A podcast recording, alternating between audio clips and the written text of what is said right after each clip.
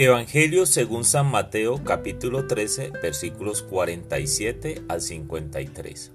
En aquel tiempo Jesús dijo a la multitud, el reino de los cielos se parece también a la red que los pescadores echan en el mar y recoge toda clase de peces.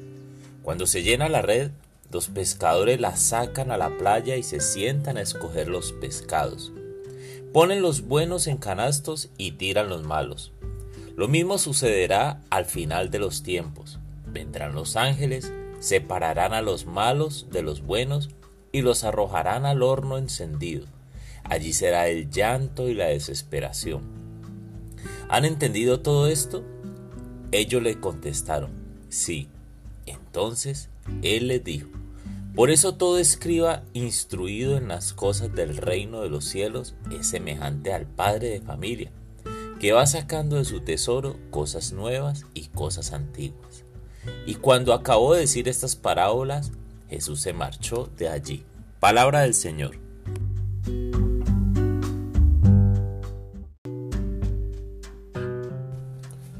Hola mis amigos. Hoy Jesús compara el reino de los cielos con una red de pescadores que contiene toda clase de peces, pero que posteriormente los pescadores separan los peces buenos de los peces malos. Pero lo que me llama la atención hoy es la pregunta que hace Jesús. ¿Han entendido todo esto? Los discípulos respondieron sí. El problema es que a veces nuestras palabras tienen mucha distancia de los hechos. Es decir, decimos sí de labios para afuera, pero nuestro corazón no lo siente, no lo vive, no lo desea. Nuestro corazón está en otro mundo. Y las palabras de Jesús no deben ser tomadas a la ligera. Las palabras de Jesús tienen seriedad. El Evangelio es claro.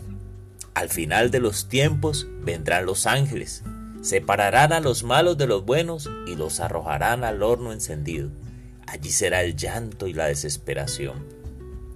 Déjame decirte hoy que si el cielo nos permite gozar de la presencia de Dios, el infierno es la dolorosa ausencia de Dios. Entonces, hoy no solo les pregunto a ustedes, también me hago varias preguntas. ¿Entiendo el mensaje de hoy? Y si lo entiendo, debo preocuparme por revisar mi relación con Dios, que debe ser transformado, que debe ser transformado por Él. Y si no entiendo, mi invitación es a orar para que el Espíritu Santo nos dé la gracia de acercarnos cada día más a Él. Es necesario, mi hermano, es necesario. Yo te invito a eso, a que lo busques, a que te des una oportunidad de encontrarte con Dios, de abrir tus manos, de cerrar tus ojos y simplemente decir, aquí estoy Señor, ¿qué quieres para mí?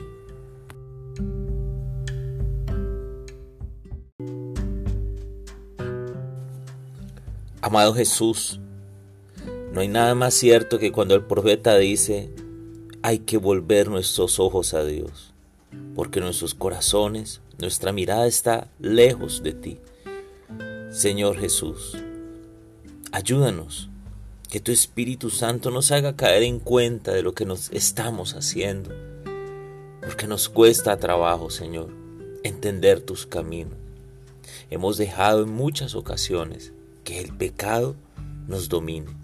Pero también hay otras personas que sus circunstancias de su pasado les ha llenado de heridas que les aparta de ti. Por eso te ruego, Señor, en este día, que la bendición tuya esté sobre todos aquellos que aún no te conocen, pero también sobre los que te conocen, para que en ambas situaciones podamos acercarnos a ti revisando día a día nuestra vida y saber que tú eres lo mejor que nos puede pasar. Gozar de tu presencia, gozar de tu persona. Amén.